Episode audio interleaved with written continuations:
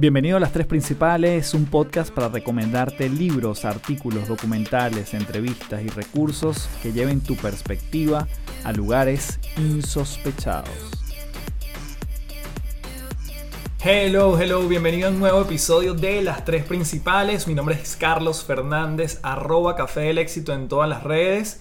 Y bueno, un episodio que viene, damas y caballeros, potente increíble. Yo cuando estuve conversando con esta persona me dejó muchas veces sin palabras, sin aliento, porque lo que se empieza a descubrir y, aquellas cosas que ya tienen años investigadas desde el punto de vista de cómo podemos sanar nuestro cuerpo, nuestra mente, con la manera como vemos literalmente el mundo, las historias que nos estamos contando acerca de lo que no sucede o acerca de lo que sucede, es impresionante. Así que en este episodio estuve conversando con Marianela Castés. Ella es especialista en el tema que vamos a estar tratando durante el episodio de hoy, que es la psiconeuroinmunología. Y no te asustes por el término porque lo vamos a estar desglosando poco a poco y además con mucho detalle. Ella se graduó de químico en la Facultad de Ciencias de la Universidad Central de Venezuela y luego hizo diferentes estudios en lugares como París, donde hizo su doctorado y donde empezó a trabajar con gente fuera de serie, como el doctor Jacinto Convid o el doctor George Solomon, que es el precursor de la psiconeuroinmunología. Por lo tanto, créeme que fue un deleite conversar con este ser humano tan especial desde el punto de vista técnico y humano. Así que bueno, antes de comenzar te recuerdo que este episodio llega gracias a la plataforma Caminar contigo. Caminar contigo es una comunidad para ser tú mismo. Una comunidad libre de juicios para crecer de la mano de personas reales en busca de herramientas y acompañado de profesionales increíbles que de lunes a sábado te acompañan en temas como la relación contigo, la relación con los demás, con tu alimentación, con los negocios, finanzas, emociones, entre otros temas fascinantes. Puedes ingresar a www.caminarcontigo.com y disfrutar de los 7 primeros días totalmente gratis. Y además, que si quieres ingresar a la plataforma y ser parte de esta comunidad, ingresas el código promocional Café del Éxito, todo pegado en minúscula, y recibirás 15% de descuento en tu primer mes de membresía. Te espero en caminarcontigo.com.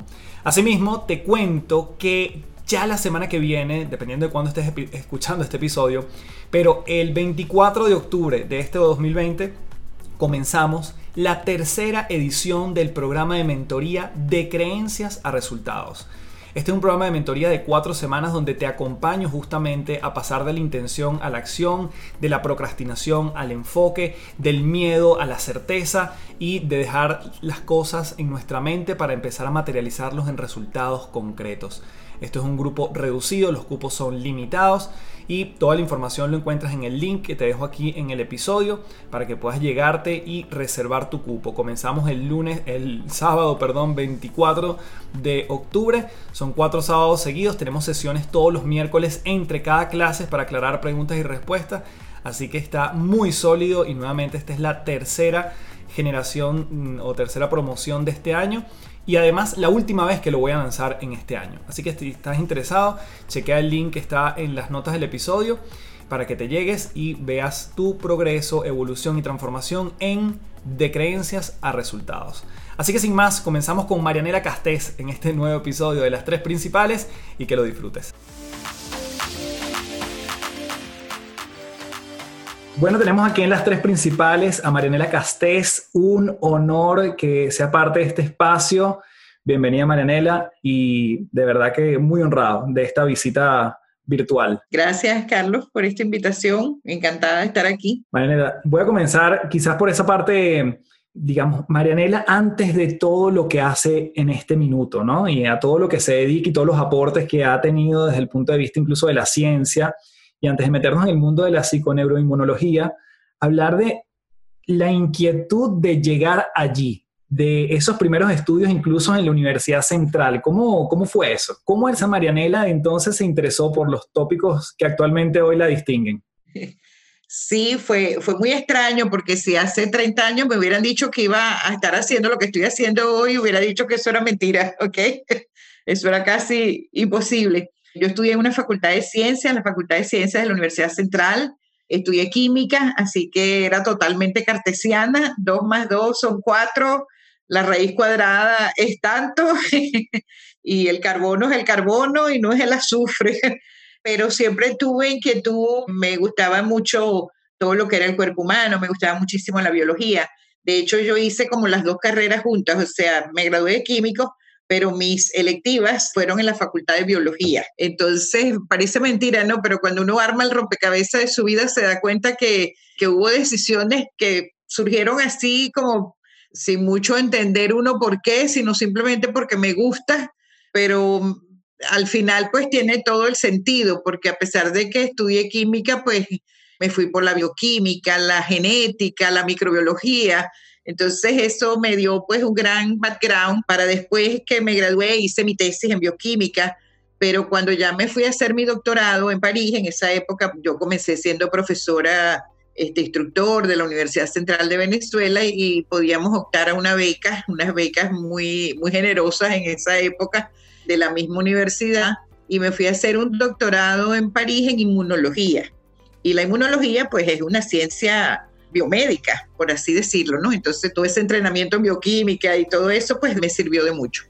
Entonces, bueno, hice mi doctorado en Francia, un doctorado de ciencias naturales en, en opción inmunología en la Universidad de París 7 en el Instituto Pasteur de París, soy antigua alumna del Instituto Pasteur, lo cual allá pues es todo como un honor, ¿no? Ancian y Lev del Instituto Pasteur. Y cuando regresé a Venezuela, fíjate, entré a trabajar en una facultad de medicina. Mi idea ya en ese momento era desarrollar la inmunología en una facultad de medicina. O sea, es casi inconcebible. Hoy en día es imposible que un médico no sepa de inmunología. O sea, eso es eh, impensable, ¿no? Porque cada vez más todo toca la inmunología. Entonces, bueno, trabajé, además fue un honor para mí trabajar toda la parte de investigación, la hacía en el Instituto de Biomedicina con el doctor Jacinto Conví. Wow. Y formé parte de su equipo durante más de 20 años, casi 30 años estuve trabajando con él. Y como yo digo, pues un día me picó el bichito de la psiconeuroinmunología y me picó de la manera más extraña porque me enfermé. Entonces, este, llegó a través de una enfermedad. Realmente mi vida estaba bien, era súper exitosa en mi trabajo, vivía viajando, iba a congresos, todo está bien, pero me enfermé.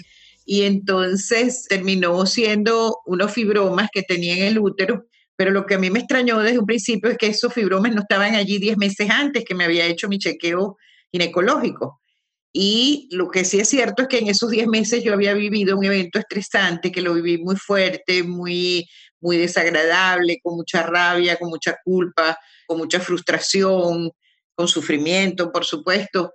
Y después que me operaron y eran tres fibromas enormes, o sea, ¿cómo se había formado eso en 10 meses, en, en, mi útero que estaba perfecto 10 meses atrás? Entonces, estando en la clínica, yo realmente tuve un insight de que esos tumores tenían que ver con eso que yo había vivido, ¿no? Y cuando salí de la clínica, empecé a investigar si eso tenía fundamento científico, porque si no hubiera tenido fundamento científico, yo lo hubiera desechado, a pesar de que tenía esa certeza. Y así fue que descubrí la psiconeuroinmunología y dije, no, pero si es que todo estaba aquí, pues. Y realmente eso me apasionó. Y casi desde el mismo instante fue como una misión de vida, porque yo sentía que si yo hubiera sabido eso, que yo quería transmitir a los demás, yo no me hubiera enfermado. Entonces, como me tocaba un año sabático, me fui a California, estuve con el doctor Carl Simon, entonces conocí al doctor George Solomon, que es el padre de la psiconeuroinmunología. En eso yo estaba también fundando finalmente la cátedra de inmunología de la Escuela de Medicina José María Vargas, la fundé en el año 96 y tuve el honor de invitar al doctor George Solomon, padre de la psiconeuroinmunología, a dar la clase inaugural de la cátedra de inmunología, es decir, que la cátedra de inmunología ya nace con el signo de la psiconeuroinmunología. Bueno, después de ahí ya estaba totalmente entregada a, eso. Me costó hablar con el doctor Combi, decirle que, que bueno, le dejaba a mis estudiantes que ya estaban formados y todo, que continuaran trabajando con él pero que yo quería fundar un laboratorio de psiconeuroinmunología y él me concedió el espacio. Él era una persona extraordinaria, era sumamente abierta a los cambios, entendía todo y me dijo, me parece muy interesante. Y entonces me dio un espacio y fundé un segundo laboratorio. El primero se llamaba de inmunopatología y el segundo pues de psiconeuroinmunología. Y nada, hemos hecho muchas cosas. Se empezó a dar docencia de psiconeuroinmunología a nivel de pregrado, tenemos un diplomado de psiconeuroinmunología, ahorita estamos justamente en la octava corte graduando a los profesionales de la salud en psiconeuroinmunología, tuvimos un programa de apoyo psicosocial para personas con enfermedades de alto riesgo durante 23 años. Todas esas cosas fueron pioneras en América Latina, no existían pues antes de esa época. Fundamos la Sociedad Venezolana de Psiconeuroinmunología que pertenece a la Federación Latinoamericana de Psiconeuroinmunología. En fin, hemos hecho muchas cosas y también divulgación. Tengo dos libros, el último me lo publicaron en España, la editorial EDAF. Se encuentra en Chile, en las librerías, se encuentra en muchos sitios de América Latina y bueno, en la divulgación y, así llegamos al, día de hoy, ¿no? No, maravilloso. De hecho, Marianela, quería justamente para la audiencia que nos escucha, dividir esta palabra, ¿no? Porque obviamente tiene el componente de la inmunología, que ya fue parte del doctorado, pero tiene también la neuro y la psico. Entonces, ¿cómo eso se integra y cómo eso funciona y lo empezamos a aterrizar de ¿para qué sirve la psiconeuroinmunología en nuestro día a día? Bueno, yo sé que parece un trabalenguas, a la gente le cuesta. Mi libro comienza, ¿psiconeuro qué? Porque todo el mundo me decía, ¿psiconeuro qué? Entonces, eh, la primera fase de mi libro empieza así, ¿psiconeuro qué? El concepto es muy sencillo, psiconeuroinmunología, que si vamos a ser exactos, es psiconeuroendocrino inmunología. Así es como es completa. Pero bueno, el doctor Solomon, que fue el que le dio el nombre, le puso Psychoneuroimmunology, ¿no? Eh, psiconeuroinmunología es el haber demostrado científicamente que el sistema inmunológico, el sistema nervioso central, es decir, nuestra mente, nuestra psiqui, y el sistema endocrino, mantienen una comunicación permanente en el organismo, se comunican todo el tiempo. No ocurre nada en ningún sistema que los otros dos inmediatamente no lo sepan. Y esta comunicación la realizan a través de moléculas, proteínas, que se llaman moléculas de la información, o debieran llamarse así, en forma general, que los neurocientíficos llaman neurotransmisores o neuropéptidos, que los endocrinólogos llaman hormonas y que nosotros los inmunólogos llamamos citoquinas. Así que estas pequeñas moléculas son las que mantienen esta comunicación en el organismo. Esto es muy importante porque cuando yo estudié en el Instituto Pasteur, el primer día de clase me dijeron que el sistema inmunológico, estamos hablando del año 77, que el sistema inmunológico era un sistema autónomo y autorregulable que no tenía nada que ver con otro sistema del organismo. Y eso era totalmente falso, por supuesto. Entonces, el sistema inmunológico, por el contrario, tiene una fuerte regulación neuroendocrina, eso es psiconeuroinmunología ya en palabras un poco más científicas, y su funcionamiento totalmente depende pues del área, de ese espacio de la mente, de la psique, es decir, que estamos hablando que el sistema inmunológico depende de los eventos estresantes y de cómo los vives, depende de tus emociones y cómo las manejas, depende de tu satisfacción con el trabajo, depende de tus relaciones interpersonales con familia, amigos y sociedad, depende de tu espiritualidad, que no estoy hablando de religión, sino, bueno, de tu sentido de la vida, de factores de trascendencia, de altruismo, de qué quieres tú dejar una vez que hayas pasado por esta vida. Así que depende pues de todo eso y entonces esto tiene una gran importancia porque lo que yo estoy lanzando en este momento y que salió justo en noviembre del 2019 sin saber que lo que nos venía a la puerta de dos meses es justamente algo que he llamado el movimiento de inmunoalfabetización. Yo empecé a dar estos talleres en Venezuela ya desde hace 25 años y básicamente lo que hacía era explicar cómo funcionaba el sistema inmune y por supuesto no tenía la claridad que tengo hoy en día, imposible, he ido creciendo con la experiencia, pero yo empecé a dar cuenta y con los programas de apoyo psicosocial para personas con enfermedades de alto riesgo, que realmente esto tocaba todos los aspectos, o sea que esto era mucho más importante que solamente en el caso del cáncer, eh, saber que tienes unas células natural killer y que esas células pues tienen actividad antitumoral, por allí más o menos fue que comenzamos, sino que esto era un cambio profundo esto está impulsando un cambio de paradigma en la forma como ves la salud y la enfermedad. Y en estos momentos, pero de una gran vigencia, porque todas esas certezas que tuvimos durante tantos años se vinieron al trasto, o sea, ya no hay certeza, sino dudas, y vamos a tener que aprender a vivir de otra forma, vamos a tener que hacer cambios de creencias, vamos a tener que vivir y aprender a vivir en la vulnerabilidad, y vamos a tener que aprender muchísimas cosas, entonces es muy importante, pues, y además atravesar este periodo sin enfermarte y la base de todo eso está en el sistema inmunológico, ¿ok? Yo tengo mucho miedo en este momento porque además de una pandemia de coronavirus, hay una pandemia de estrés en el planeta.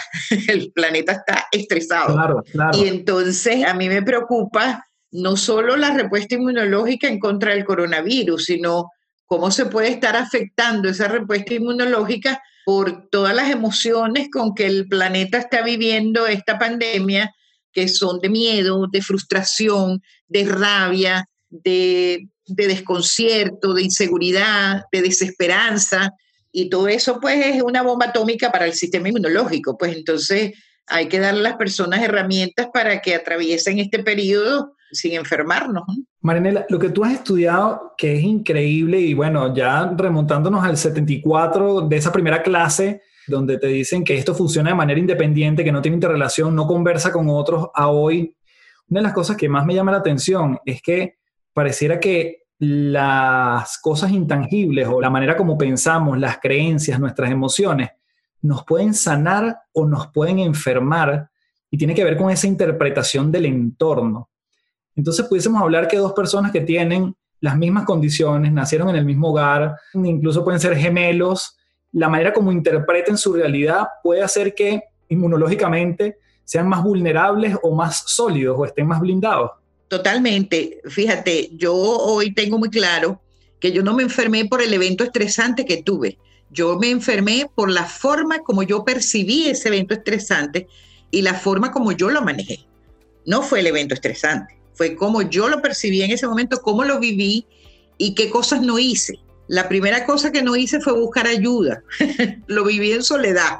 La segunda cosa que hice fue tratar de apagar aquel cúmulo de emociones que me estaban desbordando trabajando más. Ese ha sido uno de los años más eficientes en mi vida. Obtuve todo lo que quería, premios, proyectos, o sea, me convertí en la mujer maravilla. Pero bueno. Un precio muy alto. Pero un precio muy alto. Al cabo de 10 meses, aquellos bichos crecían a expensas de todo aquello que yo no estaba viviendo y que además también lo percibí como una cosa terrible. Y mira, cuando lo veo desde aquí digo, pero bueno, o sea, ¿qué, pasó? ¿No? Pero bueno, eso es lo que está viviendo la mayoría de los seres humanos en el mundo, ¿ok? Entonces, tienes totalmente razón en lo que estás diciendo. El estrés se produce no por el evento estresante, sino por la percepción que tenemos los seres humanos de ese evento estresante lo que activa la cascada del estrés no es el estrés, sino la percepción que nosotros tenemos de ese estrés, por lo que tú estás ahorita diciendo. Por eso es que personas diferentes reaccionamos frente a un mismo evento estresante de manera diferente, porque lo percibimos de manera diferente. Entonces, por supuesto que tienes razón, entonces es un punto muy importante.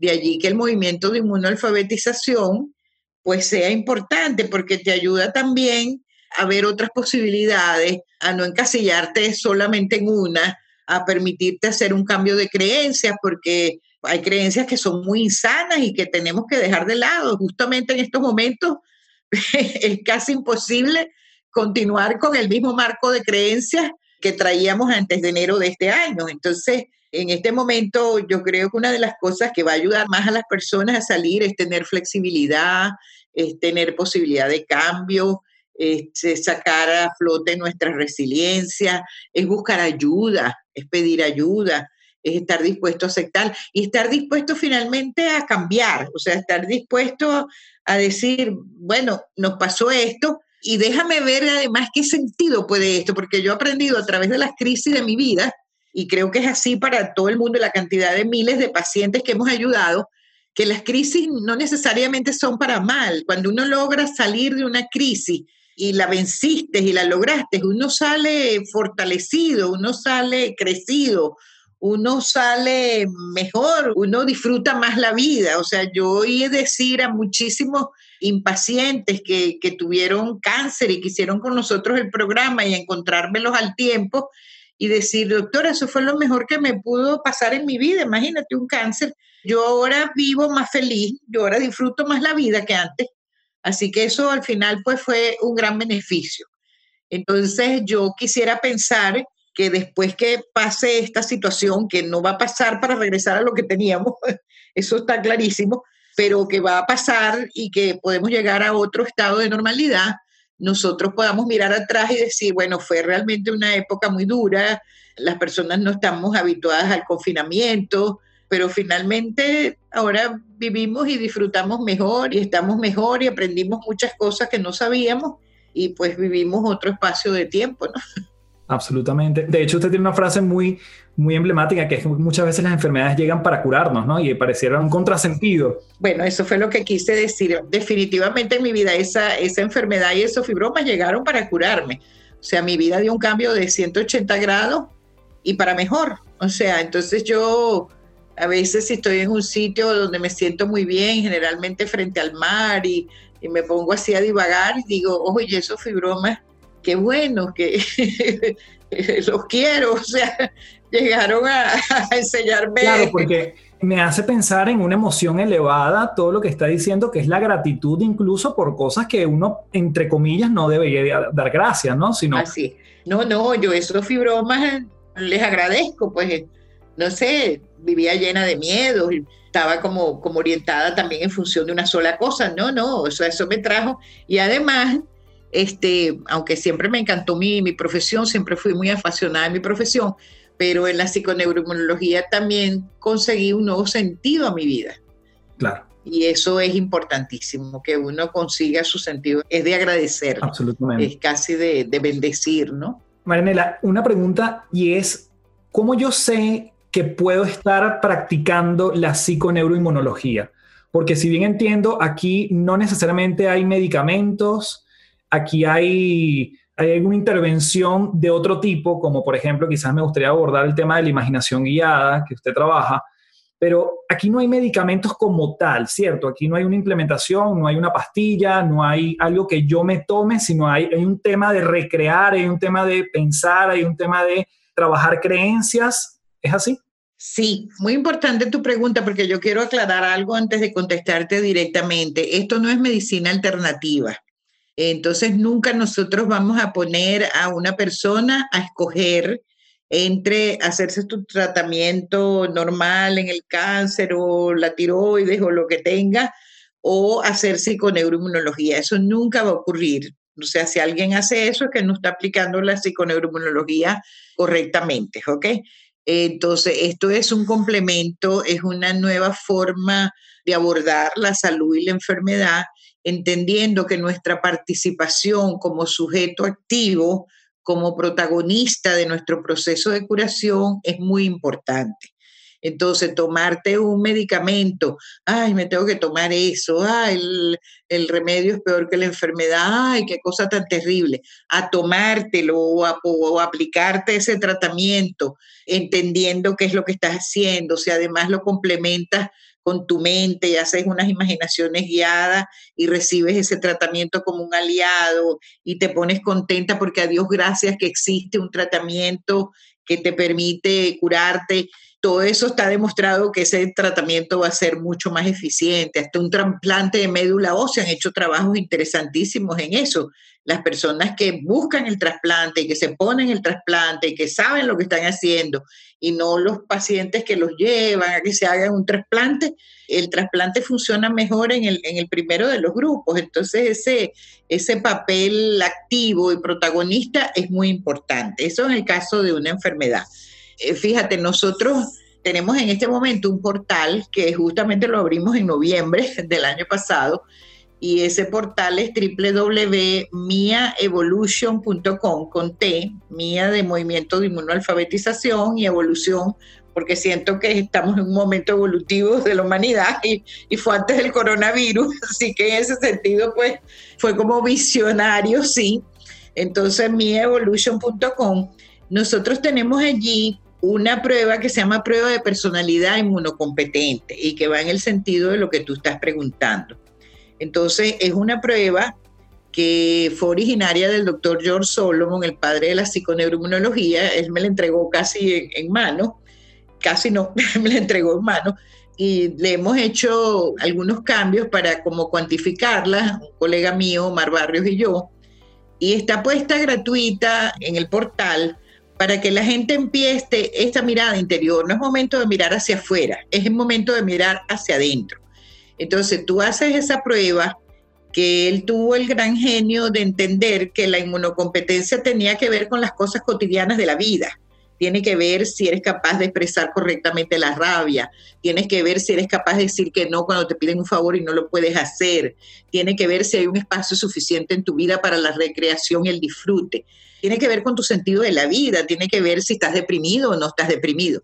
Entonces, es una prueba que tú la haces, que eh, son 12, 12 ítems, 12 preguntas, y eso te permite como una pseudo clasificación de si tú tienes una buena inmunocompetencia, mediana o pobre inmunocompetencia.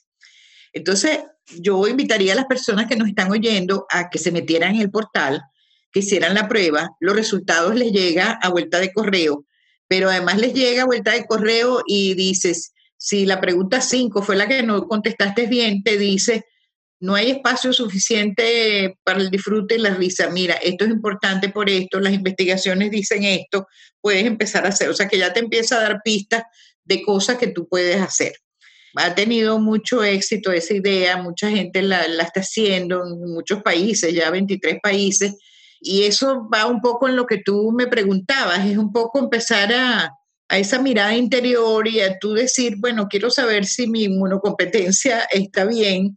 Y por supuesto esa inmunocompetencia siempre va a estar ligada al ámbito de, lo psicológico, de lo mental, de tus relaciones. o sea, es una manera de, de tú empezar a tener como esa, esa posibilidad real de medir eso sin necesidad de ir a un laboratorio a medirte las natural killers, porque eh, no se trata de eso tampoco, ¿no? También tenemos la imaginación guiada, que es una técnica que yo vengo utilizando desde hace 25 años. Cuando la comencé a utilizar, se sabía que funcionaba, no se sabía por qué funcionaba.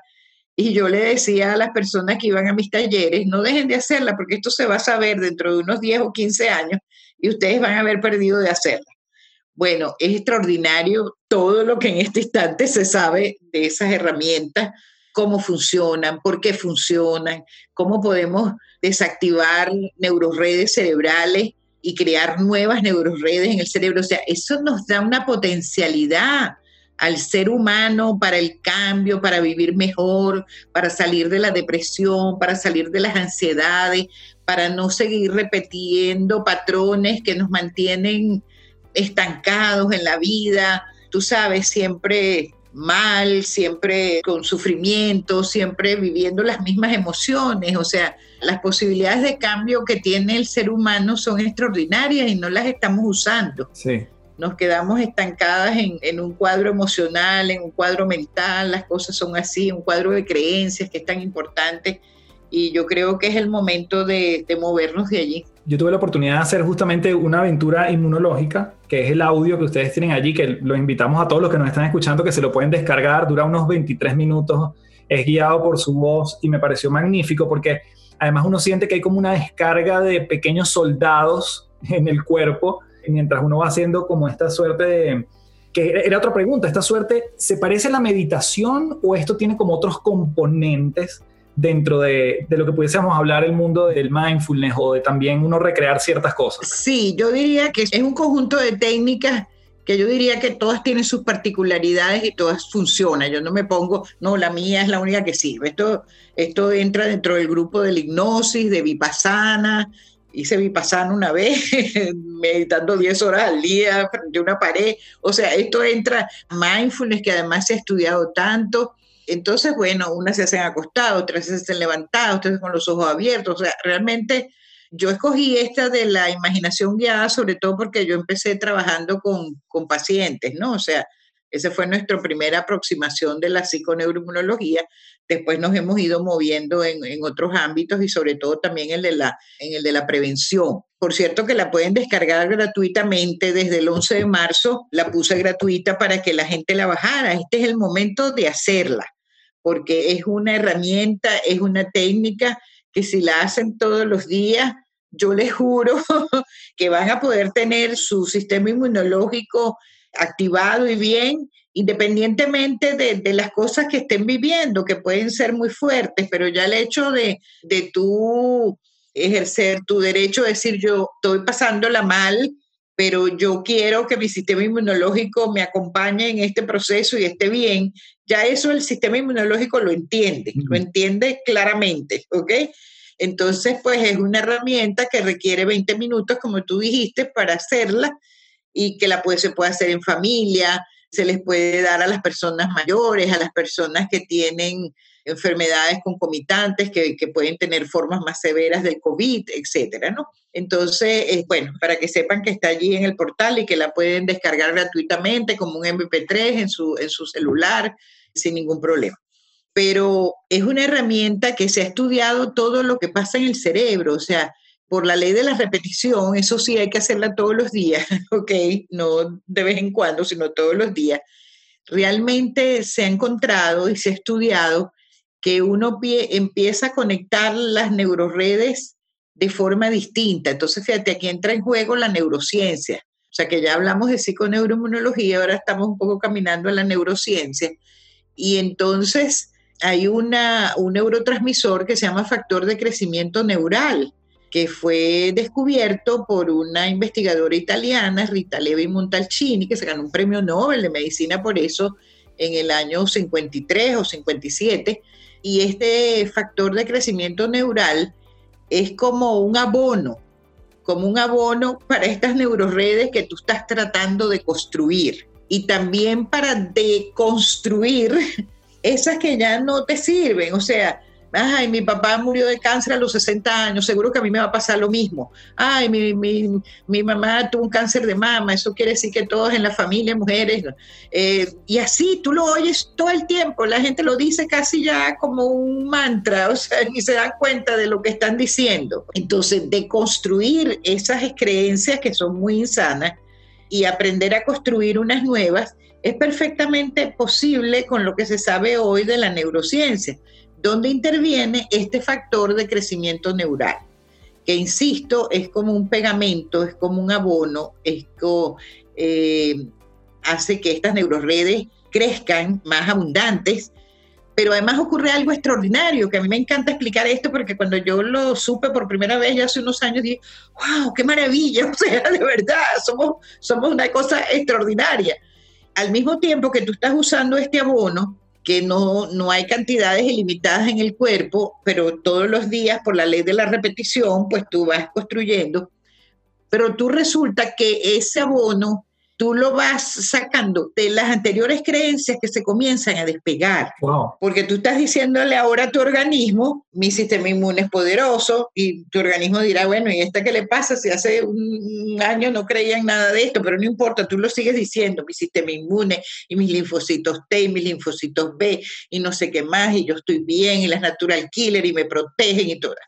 Entonces, aquellas que ya empiezas a usar menos, empiezan a despegarse y entonces tú les robas ese factor de crecimiento neural a estas viejas creencias y lo usas para pegar estas. Wow. De manera que esas, cuando ya quieren volverse a unir, wow, se quedaron sin, se quedaron sin pegamento porque esta se semilla, claro. Pero tiene que ser, por eso yo insisto, la ley de la repetición.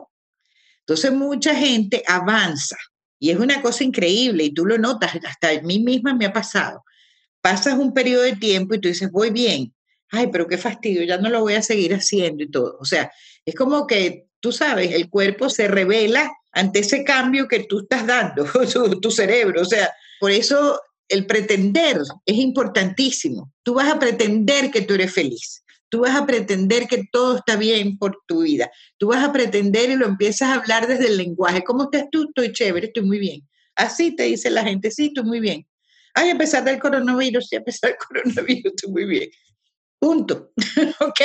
Entonces, las neuroredes, esas son las que tú estás creando todo el tiempo. Muy bien. para quitarle el pegamento o el factor de crecimiento neural, para decirlo científicamente, a toda esta serie de creencias, de pensamientos, de neuroredes que no te permiten avanzar. Hacer esto en este momento es sumamente importante. Entonces, hacer esta técnica que es básica, que es sencilla, todo el mundo la puede hacer, hasta los niños.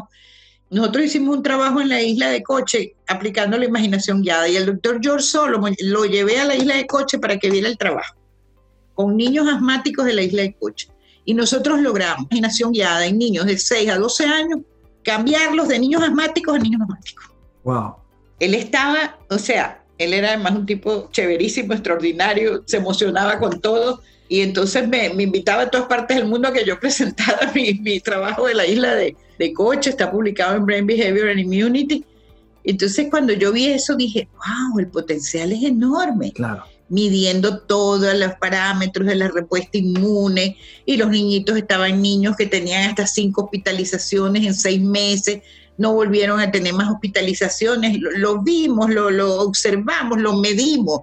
Entonces yo dije, ah, no, esto es una cosa, tenemos ese potencial y la gente tiene que saber eso. Claro. La gente tiene que estar enterado de esto, porque la ciencia se queda, tú sabes, en el, en el marco de las universidades, de los laboratorios de prestigio y todo eso, pero esto es un conocimiento que la gente tiene que tenerlo, se empodera a la gente con este conocimiento.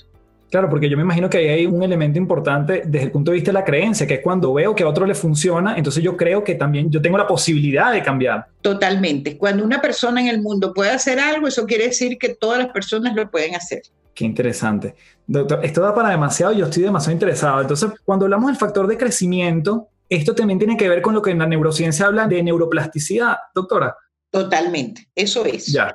Neuroplasticidad es exactamente eso, es la plasticidad que tiene en el cerebro para cambiar. Perfecto. Estamos designados biológicamente para cambiar y no estamos haciendo uso de eso. Claro. Aquel cuento del oro viejo no aprende a hablar es una falacia. Yo no te puedes imaginar, imagínate, a la edad que yo tengo, ahora estoy montando portales y todo. o sea, y no soy milenia. O sea, y ya, no sé, manejo una cantidad de tecnología que la he aprendido en los últimos años. O sea, o aprendía o aprendía. Entonces, ¿quién me, me, va a limitar a mí a decir, ay, no, ay, ¿cómo vas a ponerte a montar un portal? Eso es para los jovencitos. Bueno. Claro. Marinela, sería una pregunta. Cuando yo tengo mi sistema inmunológico a tope, digamos, que está funcionando bien, que está las defensas y esos natural killer o glóbulos blancos están bien, eso también me permite interpretar mejor esa realidad que está afuera y cuando tengo el sistema inmunológico un poco más bajo, soy más vulnerable a interpretar esa realidad de una forma que no me funciona. Totalmente, porque estos son tres sistemas que están integrados y la conversación es de un lado para otro, ¿ok? Entonces, absolutamente, o sea, hay enfermedades eh, mentales donde tú ves que el sistema inmunológico no está funcionando bien, está deprimido. Y cuando mejoras el sistema inmunológico, mejora la enfermedad. Entonces, es difícil de entender, pero funciona en ambas direcciones. En ambas direcciones. Totalmente. Y mm, usted hablando, ha hablado varias veces del cáncer, lo ha mencionado. Después de todos estos años de estudio, se pudiese entender que el cáncer todavía, las causas son multifactoriales o tiene que ver algo también con la genética. ¿Qué porcentaje del cáncer realmente es genético? Porque me da risa cuando pienso en una planilla que uno llena para un seguro y te preguntan por las enfermedades preexistentes en tu familia. Entonces, claro, eso te predispone a decir, bueno, efectivamente me lo están preguntando porque si mi familia sufrió de cáncer, quizás es que yo tengo esa predisposición. ¿Cuánto es genética? ¿Cuánto no? ¿Y qué se sabe del cáncer hasta ahora? Mira, 40% de los cánceres hoy en día se sabe que tienen un origen epigenético, no genético. Okay. Te voy a poner dos casos porque me nombraste el del cáncer. Y el que más se conoce es el cáncer de mama. En el cáncer de mama se han descubierto dos genes, el BRCA1 y el BRCA2, por sus siglas en inglés, Breast Cancer 1, Breast Cancer 2. Entonces hubo un gran boom de que esos genes eran los causantes del cáncer de mama. Como ha pasado el tiempo y se han hecho estudios de familia muy grandes, se ha observado que realmente solamente se encuentra el BRCA1 y el BRCA2 en 10% de las mujeres que tienen cáncer de mama. 10%. Es decir, que el otro 90% no cursan con el BRCA1 o BRCA2. ¿Ok? Entonces ya eso nos indica algo. Y este 10% generalmente son esas familias donde efectivamente ha habido muchas mujeres que les ha dado, o sea, familias donde realmente la enfermedad le ha dado a muchas mujeres de la familia, la abuela, la hija, la tía, etc. Entonces ahí sí se encuentra este gen, como Angelina Jolie, por ejemplo, que la abuela, la mamá, entonces ella se quitó las mamas y todo eso, pero eso probablemente pues ella tomó esa decisión y, y eso estuvo bien para ella, pero eso la gente no lo entiende, entonces ya tú sabes, el, fue el boom de que el cáncer de mama es hereditario, que si tienes una tía que tuvo un cáncer de mama, o sea, y eso no, no, no es así. O sea, ella tenía el BRCA1 positivo, ¿ok? Y tenía pues efectivamente una gran incidencia de muertes por cáncer de mama en su familia. Eso es un aspecto. Fíjate tú que la epigenética es la otra pata de esta tríada, la psiconeuroinmunología, las neurociencias y la epigenética. Y las tres están cambiando la forma de, repensar la salud y la enfermedad y muy particularmente la epigenética. Y todas las, las tres conducen a las mismas conclusiones. Somos responsables de nuestro sistema inmunológico, no es un sistema que anda por allí, que ni siquiera tú sabes una célula que tenemos ahí en la sangre, no, somos responsables de nuestro sistema inmunológico somos responsables de cómo conectamos nuestras neuroredes en el cerebro y somos responsables de nuestros genes. Esto es lo que más difícil ha sido de que la gente asimile, porque Darwin, padre de prácticamente la biología como la conocemos hoy, nos metió en la cabeza el determinismo genético, de que tenemos unos genes heredados de, padre y madre y que esos genes van a determinar nuestra futura biología sin ninguna alteración ni modificación por parte del medio ambiente. Correcto. Y resulta que eso no es cierto. Eso es biología de colegio clásica. Clásica y es hasta de universidad, lo que es más grave. Claro, verdad. En la Facultad de Medicina también se enseña eso así. Y resulta que, que existió otro investigador paralelo a Darwin que se llamaba Jean-Baptiste Lamarck, que era francés, y él decía que no, que nosotros podíamos, era, se llamaba la herencia de los cambios, que ocurrían cambios hereditarios, cambios inducidos por el ambiente y que se podían heredar. Y el tipo tenía toda la razón del mundo. Él fue vilipendiado, fue abusado, fue burlado, fue de todo. Y ahora todo el mundo está rindiéndole homenaje a Jean-Baptiste Lamarck, que tenía toda la razón del mundo. Entonces, ¿qué es la epigenética?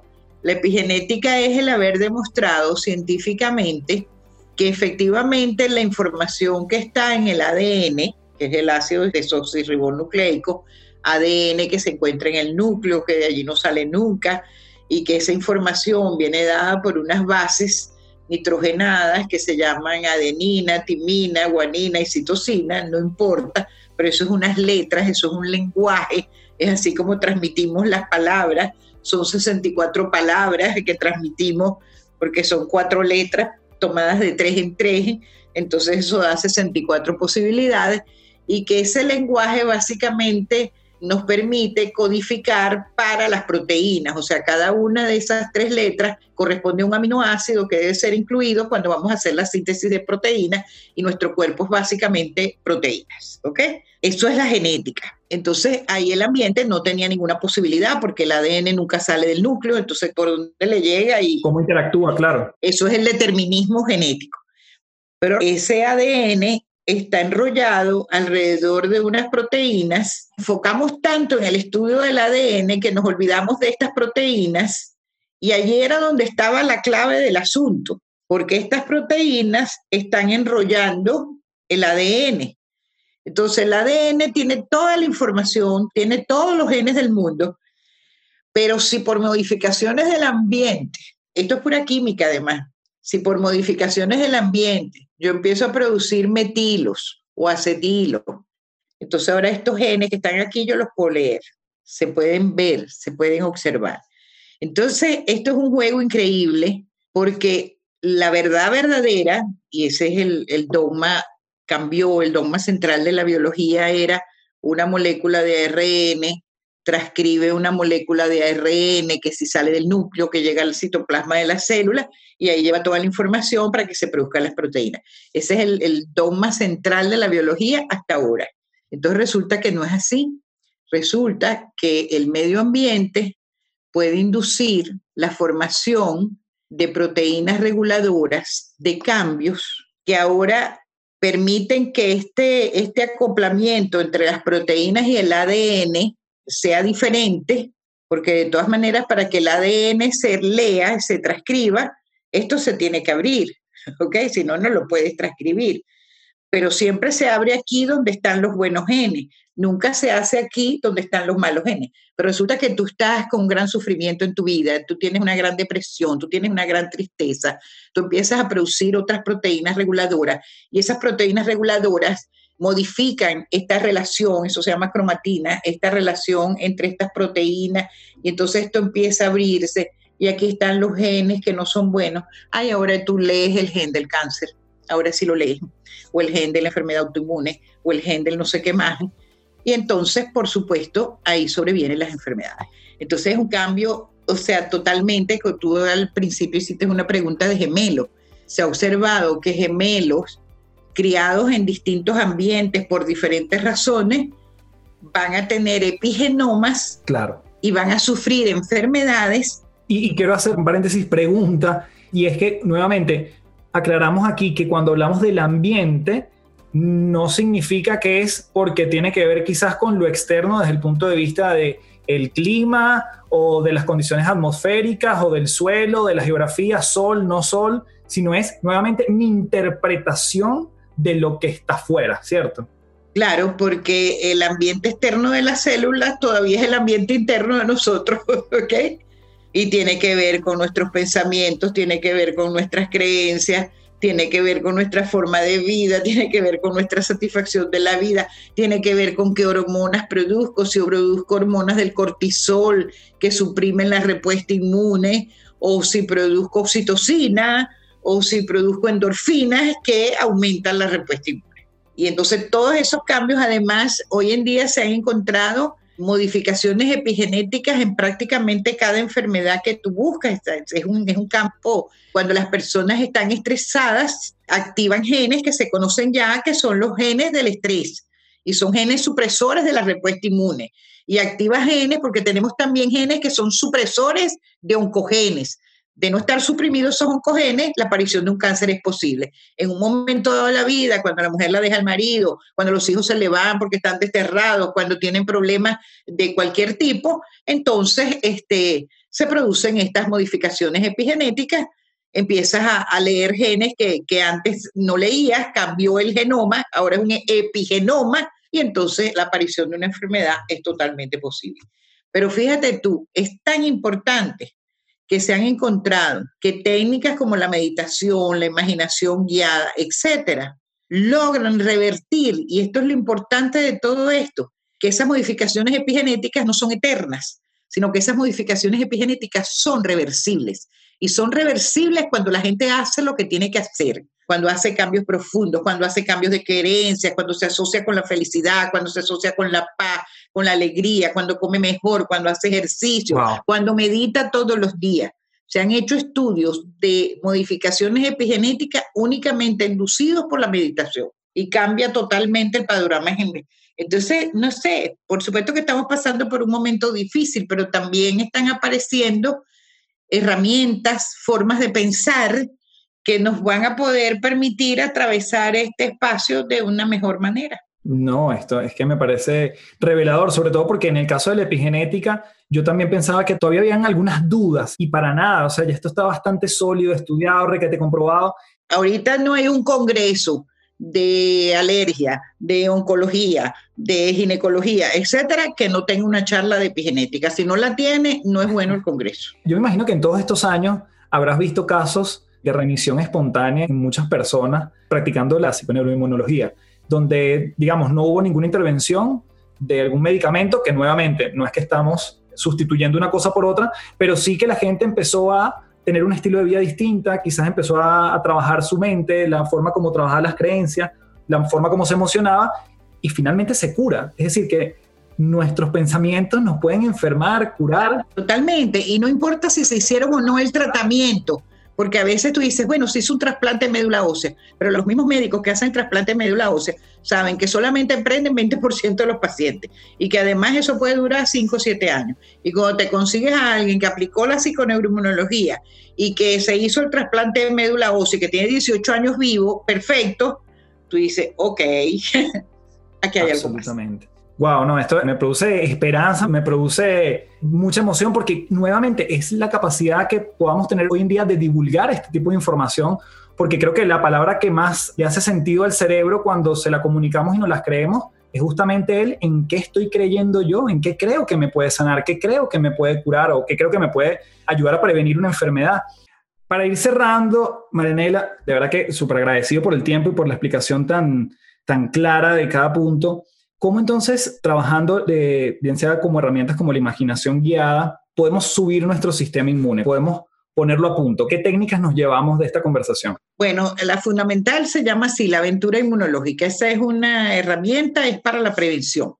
Es la que yo recomiendo a todas las personas que hagan en este momento a veces a la gente le es un poquito difícil, es un obsequio, está en, en el portal en, forma, en forma gratuita. Vamos a poner el link aquí en el episodio para que la gente se lo descargue. Eh, sí, entonces entran al portal, arriba pues hay unas rayitas, que es donde está el home, buscan recursos y en recursos aparece una etiqueta que se llama COVID-19. Entonces ahí en COVID-19 hay dos aventuras inmunológicas. Está la aventura inmunológica normal, que es la que deben hacer las personas que no tienen ningún síntoma de COVID, pero que están estresadas, pero aunque no sientan que están estresadas, están deprimidas, están ansiosas, no sé, hoy me duele esto, mañana me duele lo otro, me dan gripes a repetición, qué sé yo, ¿ok? Entonces, esa es la que tienen que hacer, la aventura inmunológica. Pero al lado hay otra que se llama la aventura inmunológica contra el COVID. Esa yo la, la crié en abril de este año, cuando me di cuenta pues que la cosa se iba a quedar y los pacientes me pedían que les hiciera una. Entonces esa es para personas que o están diagnosticadas con el COVID o como no en todos los países hacen la prueba, entonces, pero personas que han perdido el olfato, que tienen fiebre, que tienen disnea, que tienen tos, que no se sienten bien, que tienen dolores en el cuerpo y que bueno, pareciera que tienen el COVID, ¿ok? Entonces, esa es la que tienen que hacer.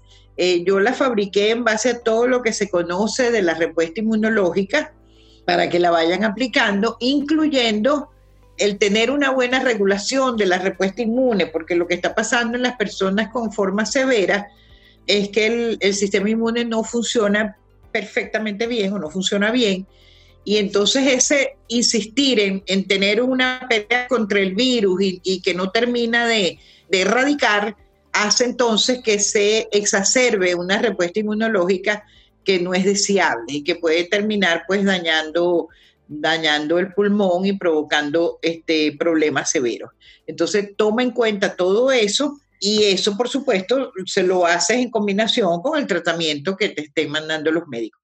Realmente tenemos unos testimonios de personas con COVID que la han hecho y que, bueno, dicen que es como del cielo a la tierra, o sea, en lo que empezaron a hacer, la gente la está repartiendo por todas partes y que realmente fue un alivio, fue no solamente a nivel de la enfermedad, sino les dio seguridad, entendieron que sí podían, que lo iban a vencer, o sea, aportan muchas otras cosas más allá del terreno de, del propio sistema inmunológico. Y tenemos esos tres testimonios muy, muy, muy reales y muy hermosos y que nos llenan de alegría, por supuesto. Es relevante decir allí también que a veces uno tiene la tentación de imponerle este audio a otra persona, ¿no? Como tienes que hacerlo, tienes que hacerlo, pero yo creo que nuevamente tiene que estar la convicción de que esto te va a funcionar. O sea, tiene que haber una creencia absoluta en que esto te pertenece, te lo vas a creer. O sea, porque si lo haces con escepticismo, finalmente es exactamente el efecto casi contrario. Bueno, pero tenemos un caso de una persona que a su hermana le dio COVID y su hermana no creía en nada, ella es psicóloga y, su hermana no, no quiere saber nada de esto, pero esta le dio y le dio y le dio y le dio, por favor, solamente, esto no, no te estoy diciendo que tomes nada, solamente hazla. Y entonces me manda el audio el hermano, ay, esto como que si funciona, lo voy a seguir haciendo. Claro. bueno, son anécdotas en este caso, ¿no? Pero, Bueno, Mariela, simplemente para despedirme, porque claramente ya tenemos de las tres principales, esas tres recomendaciones que siempre le dejamos a la gente que esté más interesada en estos temas, están los audios, que vamos a dejar nuevamente los links aquí en el episodio. Hay otras dos recomendaciones que nos deje para saber más de esto. Bueno, sí, cómo no. Este, de verdad que entren al portal. Hay mucha información en el portal, hay muchos videos, lo que es el movimiento de inmunoalfabetización. El canal de YouTube está muy bueno. Sí, en ya tenemos muchos eh, videos montados en YouTube. El libro, el libro, el último, se llama Inmunoalfabetízate y toma el control de tu salud, que está publicado por Editorial Edad. Se puede adquirir también desde, desde el portal. Hace un link con EDAF y, y sobre todo en América Latina, pues ellos tienen la distribución. Y nosotros tenemos también hacer la prueba de personalidad inmunocompetente, eso empieza... Ah, esa es muy buena, claro, claro, eso lo mencionamos. Sí, empieza la mirada hacia adentro, pero nosotros también tenemos un aula de inmunoalfabetización, este sí es el curso, ¿ok?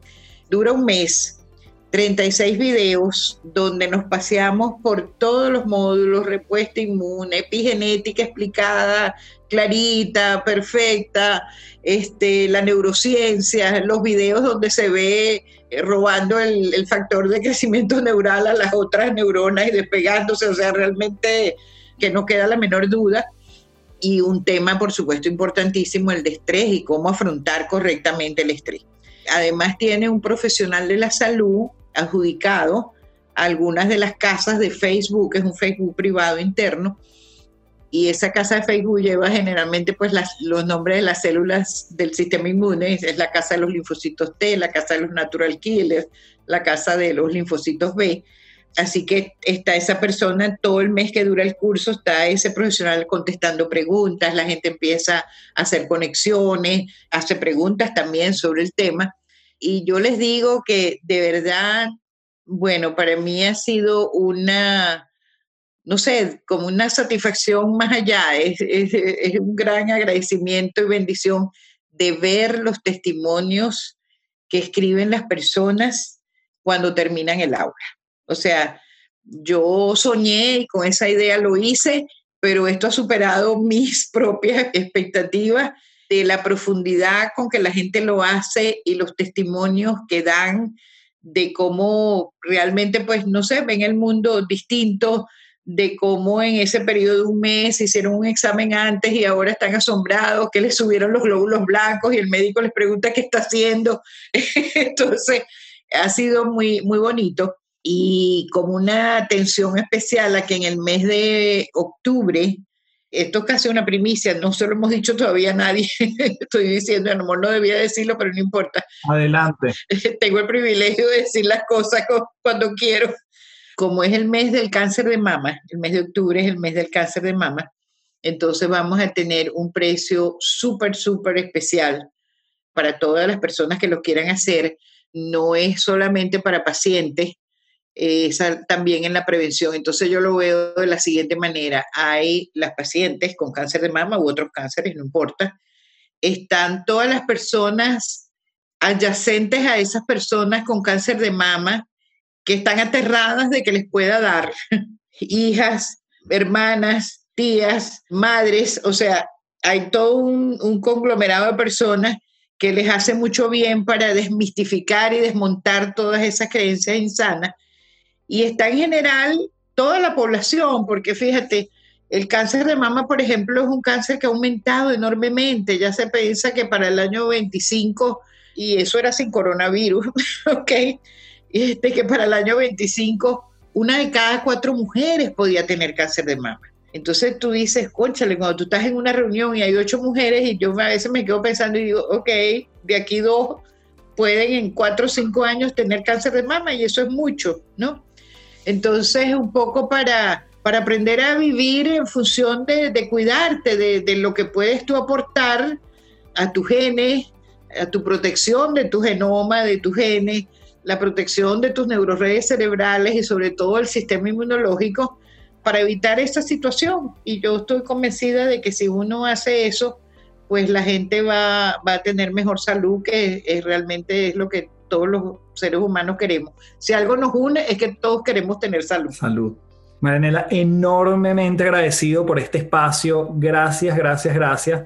Yo sé que usted lleva en su haber haber eh, compartido con el doctor Jacinto Convid, el doctor Solomon. Yo hoy me voy muy contento de haberla conocido y de poder decir que conversé con Marianela Castés porque creo que es una persona que nos llena de esperanza, nos inspira con tanta información y la manera como lo transmite. Así que gracias en mayúscula y con esto nos despedimos a todos los que llegaron hasta aquí en esta entrevista. Un fuerte abrazo. Y un abrazo inmunológico para todos los que vieron la entrevista. Un abrazo inmunológico se da con conciencia, se da con cariño, se da con deseos de que la otra persona tenga su sistema inmunológico activado. Así que comiencen a darse muchos abrazos inmunológicos ahorita con el distanciamiento físico, pero se puede hacer así también. Y uno para ti muy especial, Carlos. Un fuerte abrazo. Me encantó esta entrevista. Te felicito. Eres muy, muy agradable. Abrazo. Bien, espero que le hayas pasado increíble con esta entrevista. Para mí es como que me hubiesen batido el cerebro de tanta información valiosa y sobre todo la posibilidad que tenemos nosotros de sanar y protegernos, cuidarnos desde nuestros pensamientos, la manera como estamos interpretando el entorno. Así que nuevamente gracias a Marinela Castés por este espacio increíble y espero que te sea de muchísima, muchísima utilidad.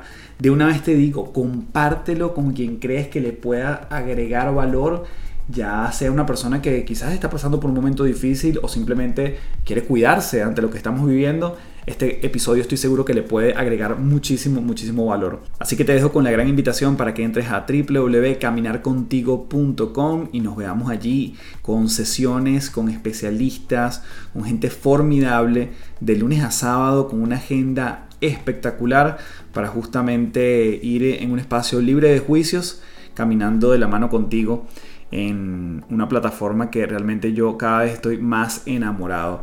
Igualmente te dejo la invitación para que cheques de creencias a resultados, el programa de mentoría grupal que abre, comienza este 24 de octubre en este 2020. Es la última vez que lo voy a dictar en este año y tienes cuatro sesiones que vamos a estar trabajando los sábados, son aproximadamente sesiones de tres horas.